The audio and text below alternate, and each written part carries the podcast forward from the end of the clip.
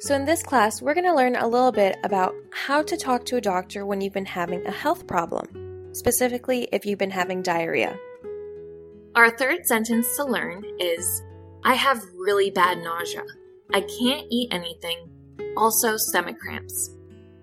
These are all symptoms of having diarrhea. Nausea is a type of sickness where you feel like you're close to vomiting.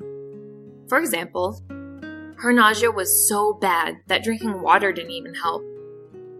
The term nausea is very close to the word nauseous.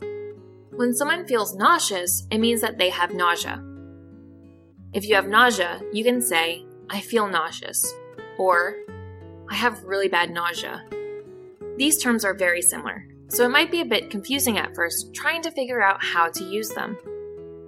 It's important to remember that nausea is a symptom, the kind of sickness where you feel like you might throw up.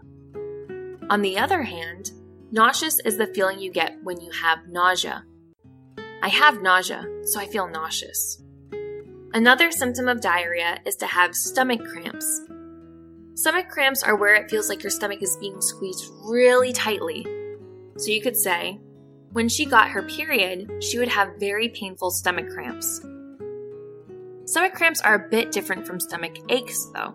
While stomach cramps are a feeling of your stomach being squeezed, a stomach ache is just an overall soreness in your stomach.